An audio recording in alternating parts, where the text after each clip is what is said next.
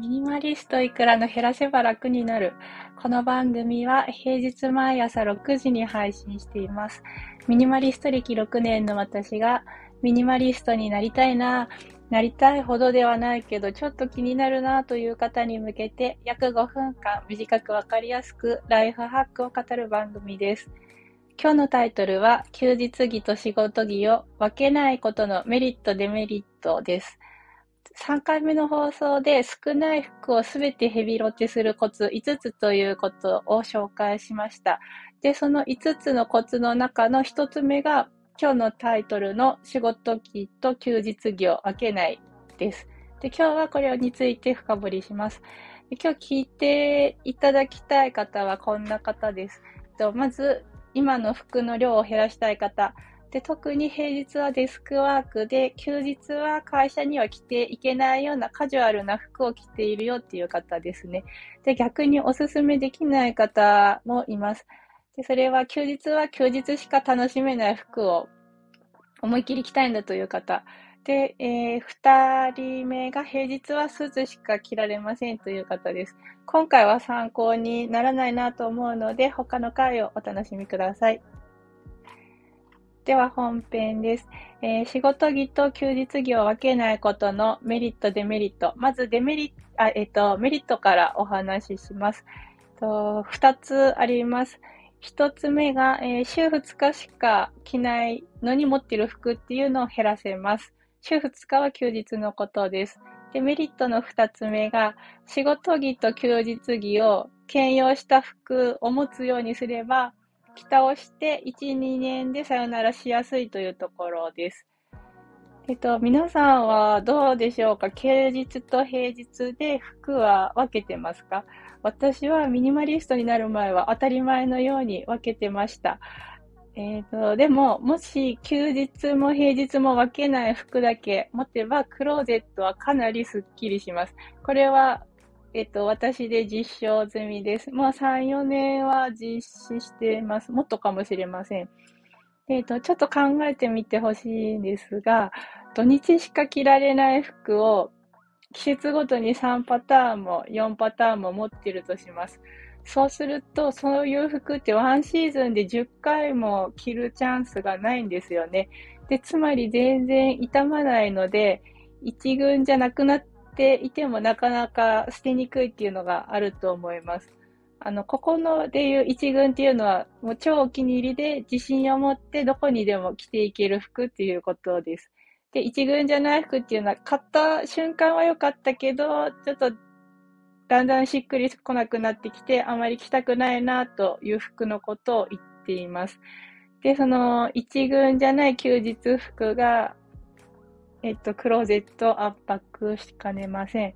で、ところがなんですけども、私の提案は仕事着と休日着を分けない服を週3から4回着ましょうというものです。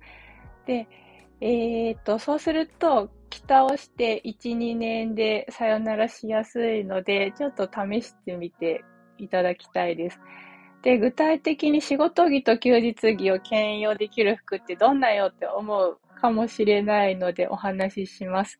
私のおすすめのテイストは緩めのオフィスカジュアルです。緩めっていうのはきちんと見えるけれども動きやすかったり家で洗える素材のことです。で具体的には春秋だったらシンプルなカットソー、シャツ、薄手のハイゲージのニット、タートルネック、クルーネック両方。あと下はセンタープレスだけど、ストレッチが効いていたり、ウエストがゴムだったりっていうパンツが使いやすいです。で、冬は春、秋の今言ったトップスを厚手のニットに変えます。で、下は同じ、えっ、ー、と、秋、春、秋と同じで、レギンスを重ねます。えっ、ー、と、夏の場合は朝のシャツが涼しくて便利です。で、下も朝がコットンでゆったりした、えっ、ー、と、風が通る涼しいパンツっていうのが重宝していました。で、ここまでの服の話は実際の写真があります。私のブログに貼ってますので、えー、この回の説明欄にリンクを貼ります。後で覗いてみてください。で、えっと、今言ったようなコーディネートで私はいろんなシーンを乗りこ乗り切っています。会社以外には子供の授業参観も行きますし、休日だったら美容室とかデパートとか行きます。で、動きやすいので家事もそのままします。で、どこで行っても場にそぐわないなとか、ちょっと居心地が悪いなっていうことは幸いありません。ので、えっと、緩めオフィスカジュアルは結構いろんなシーンに対応しやすいですよっていうお話です。で、えー、っと、で、ここまでがメリットです。で、えー、っと、仕事着と休日着を分けないことのデメリットもお話しします。デメリットというか対応できない場所も残念ながらあります。緩めのオフィスカジュアルにも。で、えっと、どこかっていうと、小さい子供の公園遊びですね。で、さすがに砂ぼこりとかは歓迎できないので、もし該当する方は、と対策はしょうがないので、1セットだけ汚れ用のコーデは必要です。で、私の場合だったら、アウトドアブランドのパンツ、ノースフェイス持ってました。で、えっと、上は T シャツ、汚れても惜しくないスウェット、パーカーがあれば、まあ、運動会とかキャンプとかでも使えるのでいいかなと思います。以上が仕事着と休日着を分けないことのメリット、デメリットでした。はい、えー、最後まで聞いていただいてありがとうございます。今日は仕事着と休日着を分けないことのメリット、デメリットというタイトルでお話ししました。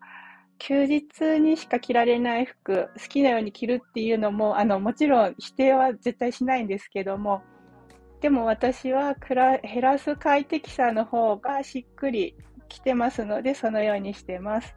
どなたかの参考になったら嬉しいです。